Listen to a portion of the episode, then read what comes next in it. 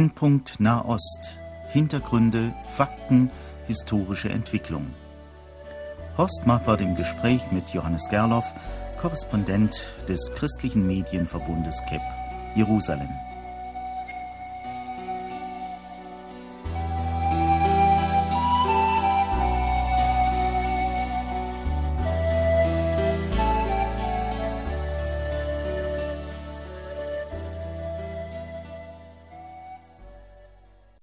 Verehrte Hörerinnen und Hörer, ich bin heute wieder mit Johannes Gerloff telefonisch verbunden. Er in Jerusalem, ich hier in Wetzlar.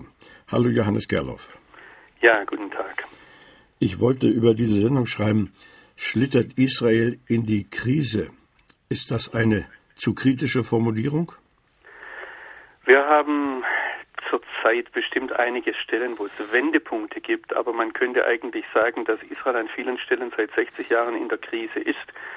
Ähm, es scheint so, dass eine Krise oder mehrere Krisen, die hier äh, am Schwelen sind seit Jahren, vielleicht im Moment auf einen, äh, auf einen kritischen Punkt, jetzt denke ich über das Wort nach, ja, einfach auf eine Entscheidungsphase zu gehen, wo es interessant wird. Das ist zum einen innenpolitisch, das ist zum anderen die Frage mit Syrien, mit dem Libanon.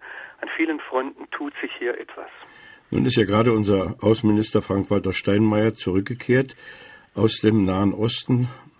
Er hat äh, wieder Gespräche geführt dort. Haben Sie da irgendwas von mitgekriegt? Worum ging's? Ja, also natürlich äh, habe ich den Herrn Außenminister auch äh, getroffen während seiner Reise hier, das heißt im Zusammenhang mit anderen Journalisten. Ähm, er war zunächst einmal in Beirut und hat dort dem neuen Präsidenten seinen, ich sage jetzt mal, Aufwartungsbesuch gemacht. Es ging eigentlich darum, auszusondieren, was sich jetzt mit dem neuen Präsidenten Michel Sleman äh, verändern wird. Und äh, ich denke, da muss viel abgewartet werden. Aber es ist interessant, dass doch Deutschland hier ähm, eine ganz entscheidende Funktion hat, nicht nur indem es jetzt äh, ein Teil der Bundesmarine vor der libanesischen Küste kreuzt, sondern dass Deutschland hier auch angesehen ist ähm, von, von verschiedenen Seiten. Wir denken da auch dran, dass Deutschland ja in, in der Vergangenheit immer wieder bei den Verhandlungen zwischen Israel und der Hisbollah, wenn es um Austausch von Gefangenen, von Soldaten oder auch um den Austausch von Leichen ging, äh, eine führende Rolle hatte. Und das hat sich dadurch, denke ich, schon gezeigt, dass unser Außenminister hier jetzt einen Zwischenstopp gemacht hat auf der Reise nach Israel und in die palästinensischen Gebiete ähm, in Beirut. Er ist dann hier in Israel noch am selben Tag angekommen also, und äh, war dann unter anderem auch in den Palästinensergebieten. Dankeschön, aber ich wollte äh, Sie noch mal gerade fest, festmachen beim, beim Libanon und Sie hatten schon selber ein Stichwort gegeben, äh, Austausch der Leichen. Eine der führenden Tageszeitungen überschrieb hier in den letzten Tagen Leichenfledderei der Hisbollah. Äh, wie sehen Sie das? Also zunächst mal ist es eine Geschichte, die eigentlich schon sehr, sehr lange zurückgeht. Ähm, und ich muss jetzt vielleicht da anfangen, dass ich zunächst einmal die israelische Mentalität und die israelischen Maßstäbe etwas beschreibe, die von den Gegnern Israels hier sehr ausgenutzt werden. In Israel hat man das Denken, der Staat Israel ist entstanden aus der Erfahrung des Holocaust heraus, aus der Erfahrung heraus, dass Juden alleingelassen waren, äh, es niemand da war, der ihnen geholfen hat, niemand da war, der ihre Stimme äh, hörbar hat werden lassen. Und die Idee im Staat Israel ist jetzt, wir helfen Juden, wo auch immer sie sind, in welchem Zustand sie sind, ganz gleich weltweit. Ähm, die, die Maxime in der israelischen Armee ist, wir lassen Kameraden, ob tot oder lebendig, niemals im Feld zurück. Und deshalb bemüht sich Israel auch um Teile von Soldaten, also von gefallenen Soldaten zurückzubekommen, ist da praktisch bereit, fast jeden Preis zu bezahlen. Und das wird jetzt von der Hisbollah auf eine furchtbare Art und Weise seit Jahrzehnten schon ausgenutzt, indem man äh, Soldaten verschwinden lässt, entführt oder auch Soldatenleichen oder sogar Leichenteile, die man im Feld findet, äh, aufbewahrt und das dann als Verhandlungsobjekte benutzt. Und das hat diese deutsche Zeitung zu Recht als Leichenfledderei äh, äh bezeichnet. Also da gibt es furchtbare Szenen, die wir in den vergangenen äh, Jahren, Monaten miterlebt haben, dass Sheikh Hassan Nasrallah im Libanon zum Beispiel sagt, wir haben hier äh, Teile von äh, Soldaten, das sind nicht nur Finger, das sind Arme, das sind ein ganzer halber Korpus, das sind Köpfe und er, er, er malt das aus. Und jetzt muss man sich auf der anderen Seite vorstellen, nicht nur diese Mentalität, sondern das sind Eltern, das sind Familien, die wissen, da ist jemand gefallen, die wissen, da sind nur Teile des Körpers zurückgekommen und darüber wird jetzt eben verhandelt. Und äh, das ist eine furchtbare Sache, die aber hier zur Realität gehört im Nahen Osten. Da kann auch kein Bundesaußenminister etwas gegen tun. Äh, der Bundesaußenminister, soweit ich ihn kenne, tut da sehr viel dafür. Nicht dagegen, sondern dafür, indem er hier versucht, humanitär tätig zu werden. Aber natürlich, wenn man ihn direkt anspricht, dann sagt er, da kann ich auch zur aktuellen Lage nichts sagen, ähm, sonst wäre er auch kein guter Vermittler. Ähm, ich möchte vielleicht, um das nochmal zu verdeutlichen, äh, etwas sagen, um die humanitäre Seite zu zeigen und auch die Ungleichheit, die hier herrscht, jetzt ganz gleich, ob man pro oder gegen Israel ist. Ähm, auf israelischer Seite ist es so, dass die, die Angehörigen zum Beispiel von Ron Arad, sie wussten, dass er, der wurde in den 80er Jahren über Libanon abgeschossen, äh, sie wussten, dass er noch einige Zeit am Leben war. Vor letztes Jahr oder vorletztes Jahr wurde ein Film von der Hisbollah freigegeben, wo Ron Arad verhört wird, nachdem er einige Jahre in Gefangenschaft war. Niemand weiß, wo er heute ist. Die Familie weiß nicht, ob er noch lebt, ob er tot ist. Ähm, und ähnliches gilt für die zwei entführten Soldaten, äh, die im, im Juli 2006, äh, als der Libanonkrieg begonnen hat, entführt ja. wurden. Ja. Und äh, ich möchte jetzt einmal die andere Seite zeigen. Ich habe vor einiger Zeit eine Begegnung gehabt mit der Familie eines gesuchten palästinensischen äh, Terroristen oder Freiheitskämpfers. Und ich habe da die Frau von dem gefragt, ja, weißt du, ob dein Mann noch lebt? Und dann sagt sie, ja, ich bin ganz sicher das erlebt. Dann sage ich, woher weißt du das? Es könnte auch sein, dass die Israelis ihn erschossen haben, verschwinden haben lassen oder wie auch immer. Dann sagt sie, nein, wenn sie ihn erschießen, werden mir das die Israelis sofort sagen, wenn sie ihn gefangen nehmen, ebenfalls. Und diese Gewissheit, die ich hier auf der palästinensischen Seite spüre, die ist eben auf der israelischen Seite gar nicht da. Die Kriegsgefangenen dürfen, wenn sie in der arabischen Welt sind, nicht vom äh, Roten Kreuz besucht werden. Das, was eigentlich gang und gäbe und internationales Recht ist. Ja, ich hoffe, dass irgendwann die Journalisten wach werden, dass die Welt wach wird und diese ungeheure Ungleichheit auch feststellt und registriert und daraus die Konsequenzen zieht. Wie soll man denn mit Menschen verhandeln, die so unmenschlich sich an anderen Mitmenschen auslassen?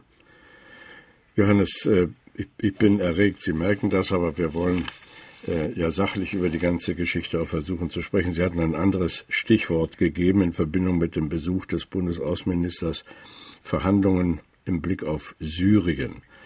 Äh, ist das etwa, da ist ein Ende der Eiszeit in Sicht? War ja ein kaltes Verhältnis zwischen Israel und Syrien über Jahrzehnte jetzt, obwohl 30 Jahre die Grenze, die syrisch-israelische Grenze, die ruhigste war im Nahen Osten. Ja, also die ganze Sache mit Syrien, die jetzt vor allem auch durch Vermittlung der Türkei ans Licht gekommen ist, dass es da offensichtlich längere Zeit irgendwelche geheimen Kontakte gab, dass man darüber redet, wie kann man das, die Beziehung zwischen Israel und äh, seinem nordöstlichen Nachbarn in Zukunft gestalten. Äh, das ist jetzt ans Licht gekommen und da tauchen natürlich ganz viele Fragen auf, wie wird das weitergehen. Zunächst mal, die, der, der, der Hintergrund ist, ist nicht so einfach zu packen, denn ähm, ich bringe jetzt einfach mal ein paar Puzzleteilchen, die, mit denen ich hier, ich sage jetzt mal, jongliere, um die Lage zu verstehen. Was ganz klar ist, ist, dass spätestens seit dem Zweiten Libanonkrieg der Westen, Israel, Amerika, vielleicht auch Russland, andere darüber nachdenken, wie lösen wir Syrien aus dieser Achse die sich von Teheran über Damaskus in den Südlibanon bis hinein in die Palästinensergebiete erstreckt, diese, ich sage jetzt mal in Anführungsstrichlein, die, die, die Achse des Bösen. Ähm, aus israelischer Sicht ist das die Achse, die den ganzen Terror finanziert. Da passt die Hisbollah rein. Und Syrien steckt da zwischendrin als ein Partner, der eigentlich gar nicht in diese ähm, islamistisch-fundamentalistische Richtung hineingehört. Syrien ist eigentlich ein säkularer Staat. Und die Überlegung ist, kann man Syrien da diplomatisch herausbrechen, um dieser Achse Schaden zuzufügen, um sie praktisch auf diplomatischer Ebene auseinanderzubrechen. Das ist die Absicht, die da ist. Und das ist auch im Interesse Israels, dass sich da was tut. Jetzt ist es natürlich so, wenn man darüber spricht, muss man Syrien etwas bieten. Natürlich kommt da die Beziehung zu Israel aufs Tablett und natürlich sagen dann die Syrer, also wenn man mit Israel reden möchte, dann nur, wenn Israel bereit ist, den Golan zu räumen. Also diese Höhen im Nordosten Israels, die strategisch und auch vom Wasser her in vieler Hinsicht für Israel sehr wichtig sind. Aus syrischer Sicht ist es vor allem eine Frage ähm, des Stolzes, des Prestiges. Lassen wir uns hier etwas abnehmen. Und ähm, es ist insofern kompliziert, weil mir vor einiger Zeit ein Analytiker hier in Israel gesagt hat, weißt du, eigentlich ist im Moment am Frieden mit Syrien niemand interessiert. Das Erste ist, Sie haben es gerade schon erwähnt, die Grenze zwischen Israel und Syrien ist die ruhigste Grenze im Nahen Osten und das seit über 30 Jahren. Also warum soll man eine Grenze, die friedlich ist, Frieden machen? Äh, die zweite Sache ist, ähm, Israel müsste den Golan abgeben. Deshalb ist es nicht im Interesse Israels. Die dritte Sache ist, Israel würde den Golan nur abgeben für echten Frieden mit Syrien. Das bedeutet, dass Israelis nach Syrien kommen dürfen. Das bedeutet, dass die Syrer Israelis kennenlernen würden und das bedeutet, dass die Syrer plötzlich feststellen, unsere Regierung hat uns ja belogen im Blick darauf, wie grausam, brutal und böse die Israelis sind. Letztlich würde das dahin führen, dass wahrscheinlich die Syrer nicht nur die Israelis kennenlernen, sondern auch sehen, wir wollen eigentlich Demokratie. Das würde zum Fall des Regimes in Damaskus führen. Daran hat das Regime in Damaskus kein Interesse und daran hat, daran hat auch niemand im Westen Interesse, denn 2006 hatten wir hier ein Demokratieexperiment in der palästinensischen Autonomie. Die Palästinenser haben Hamas gewählt und das will niemand, weder Israel noch der Westen. Und möglicherweise würde es in Syrien etwas Ähnliches geben, wenn man dort Demokratie verordnen würde. Und auch das will niemand. Also von daher ist es eine ist es eine ganz, ganz eigenartige Zwickmühle, die sich hier auftut und es ist furchtbar spannend, das zu beobachten, wie sich das weiterentwickeln wird. Und keiner weiß ja auch, wie fest der Assad in Syrien im Sattel sitzt. Äh, Sie haben das eben schon angedeutet, da sind ja auch alle möglichen äh, Vorstellungen möglich. Äh, es kommt ja mir der Gedanke, ob es denn nicht doch besser gewesen ist, dass Syrien im Libanon geblieben wäre. Äh, ja, aus libanesischer Sicht ganz bestimmt nicht, wenn ich die Bevölkerung dort im Libanon sehe, vielleicht aus der Sicht der Hisbollah, aber ich denke, die Hisbollah auch selbst findet es viel besser, wenn sie freier operieren kann. Und sie hat ja jetzt vor einiger Zeit fast einen, ich sage jetzt mal, de facto Machtübernahme dort äh, vorgenommen. Das heißt, äh, die Hisbollah hat sehr klar gezeigt, wer Herr im Lande ist. Und ich habe vorhin gesagt, die äh, Syrien ist ein etwas ungleicher Partner in dieser Achse, in diesem schiitischen Halbmond. Zum einen, weil die Syrer keine Schiiten sind wie die Hisbollah, zum anderen auch, weil die Syrer säkular sind und äh, die Hisbollah eben fundamentalistisch, sagen wir, oder islamistisch. Und von daher die Frage ist, was hier besser gewesen wäre, auch aus israelischer Sicht ist ein unabhängiger Libanon sehr viel besser, als wenn die Syrer dort das Sagen haben. Ist natürlich ist es so, dass ja. die Christen im Libanon sich auch äh, Freiheit wünschen und nicht von den Syrern bevormundet werden wollen. Ja. Ist auch rein theoretisch, was wir hier erörtert haben. Die Frage ist nur, was kann überhaupt der neue Präsident im Libanon machen angesichts dieser Macht des, der Hisbollah im Lande? Ja, das ist die gute Frage. Die Frage ist, was will er machen? Die Frage ist, was kann er machen? Äh, die Frage ist überhaupt, was ist zu machen? Der Libanon ist eine sehr komplizierte Angelegenheit. Da wurde von den Kolonialmächten ein christlicher Staat installiert, in dem es aber eine große muslimische, schiitisch-sunnitische Minderheit gibt. Da gibt es Drusen äh, und äh, das ist schon, wenn der Libanon als einzige Demokratie außerhalb Israels im Nahen Osten bis vor 20, 25 Jahren betrachtet wurde. Äh, schon damals war das nur eine, eine, eine Demokratie unter bestimmten Vorgaben, dass zum Beispiel die Machtverhältnisse im Parlament vorgegeben waren durch die Verfassung, dass der Präsident zum Beispiel ein Christ sein muss.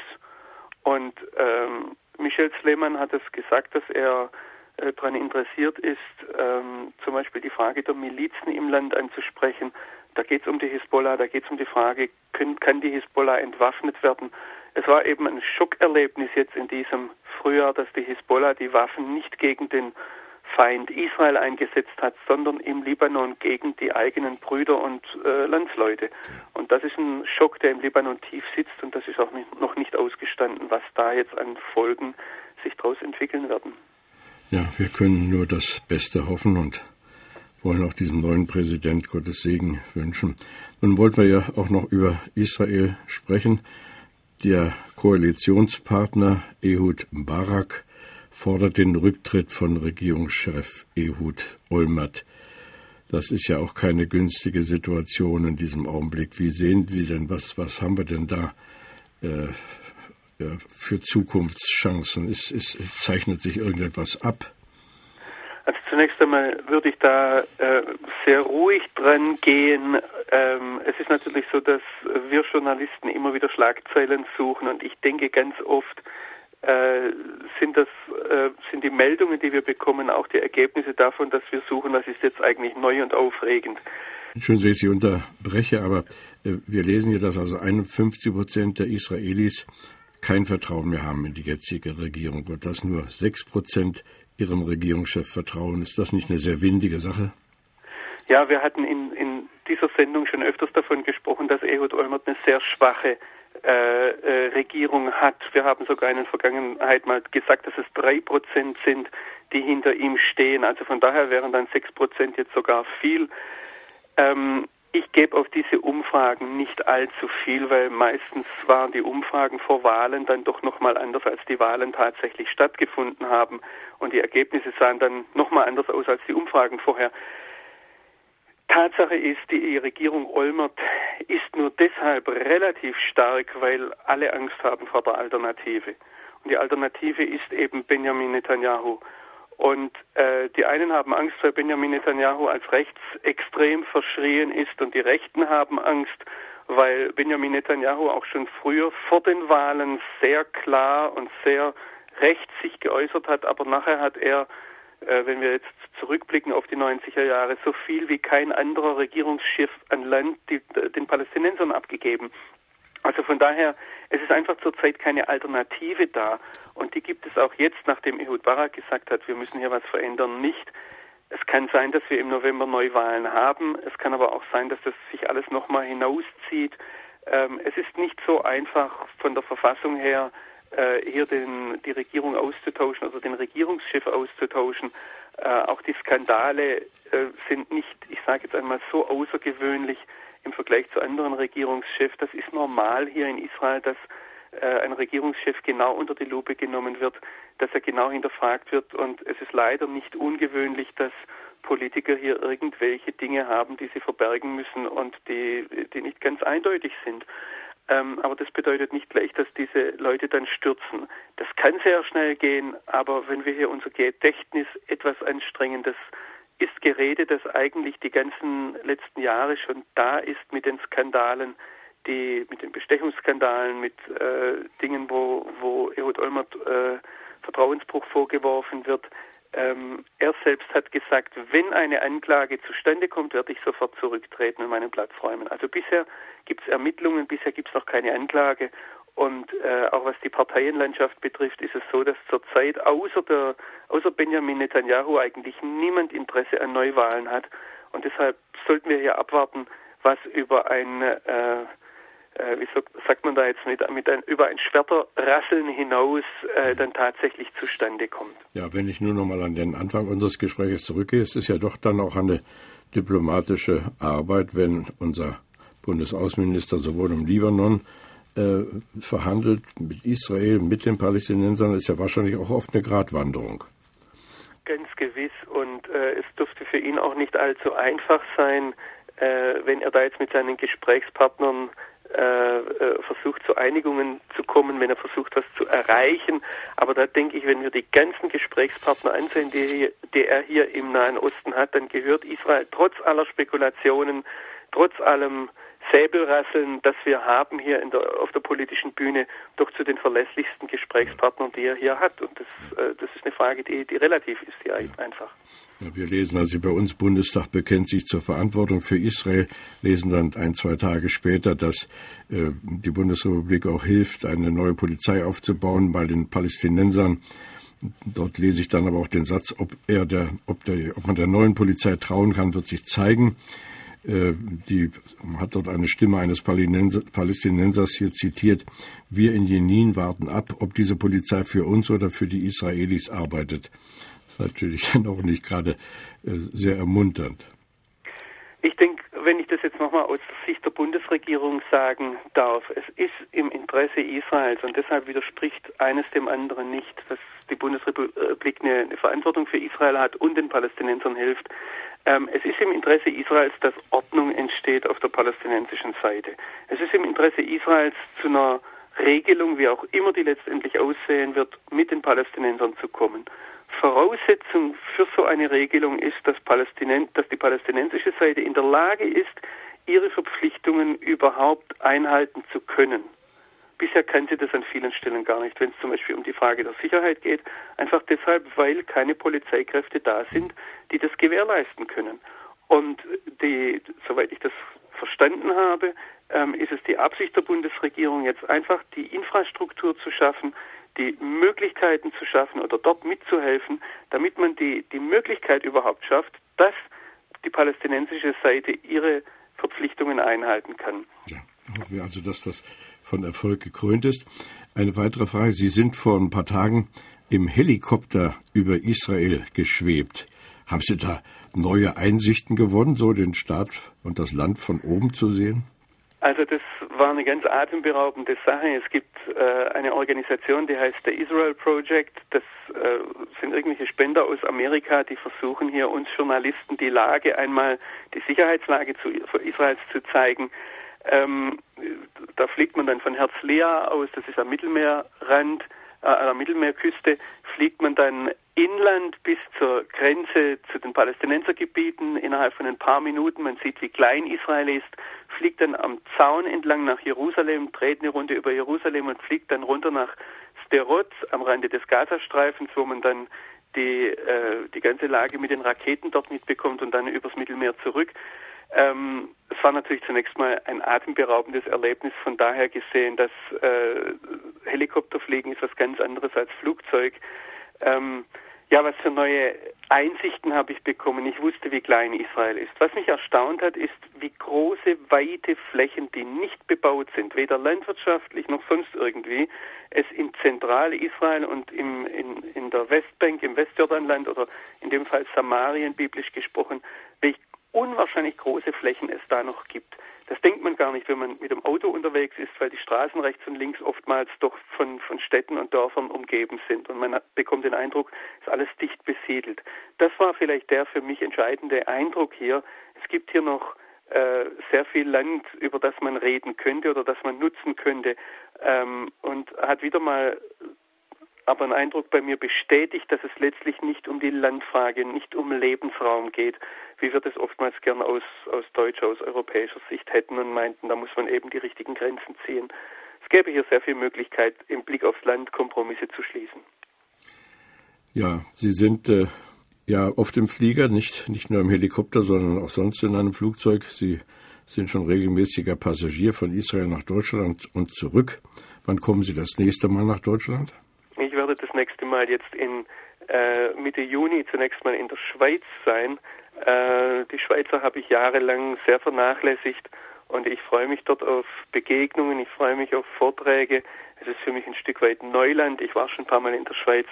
Ich werde dann im Juli ganz kurz zu einer Konferenz in Deutschland sein und dann äh, eine längere Vortragsreise wird im November wieder stattfinden.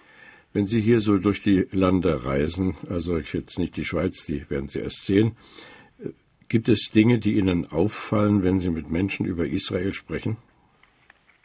Also zum einen fällt mir auf, dass äh, wenn man die Medienlandschaft, die Berichte ansieht, dann sagt man, liebe Zeit, wie, wie klischeehaft, wie schwarz-weiß denken eigentlich die Deutschen äh, weil man immer hier gut, dort böse äh, schreiben muss. Und natürlich ist es so, wenn man angegriffen wird als Journalist, sind es ganz oft diese Leute, die, die einen in eine Richtung bringen möchten, die sich da hervortun. Aber was mir auffällt, und das fällt mir sehr positiv auf, ist, dass wahrscheinlich die Menschen in der Mehrheit sind, die ein differenziertes Bild sich wünschen, die sich äh, wenn sie sich überhaupt für Nahost interessieren, die sagen, ich möchte doch da etwas hinter die Kulissen sehen. Und von daher mache ich diese Reisen, so anstrengend sie sind, sehr gerne, weil es mir einfach die Möglichkeit gibt, hier direkten Kontakt zu haben und dann zu sehen, ähm, ja, man kann miteinander ins Gespräch kommen und es gibt viele Leute, die, die die wirklich interessiert sind an der Lage und was natürlich für mich dann noch sehr schön ist, es gibt Leute, die im Gebet hinter uns stehen. Ja, jetzt wenn ich Sie fragen würde, was macht Ihnen am meisten Freude, wenn Sie so Menschen hier begegnen, dann kommt das wahrscheinlich aufs Gebet hinaus, oder? Natürlich, mehr? wobei ich sage, dass die Leute für mich beten, das ist nicht jetzt was, was ich dauernd spüre in dem Sinn. Was mir Freude macht, ist einfach die, die Menschen zu sehen, äh, zu sehen, dass wir hier nicht nur am Mikrofon sitzen oder am Telefon jetzt gerade ähm, und miteinander reden, sondern sehen, dass das Telefon, das Mikrofon eigentlich eine Verbindung ist zu ganz vielen Hörern, Zuhörern, Brüdern und Schwestern äh, über ganz Europa verteilt. Wir werden ja nicht nur in Deutschland gehört, sondern als ich in Tschechien war, kamen Leute auf mich zu und haben gesagt, äh, wir hören Evangeliumsrundfunk. Ich weiß, dass in äh, Italien zum Teil das gehört wird, in der Schweiz.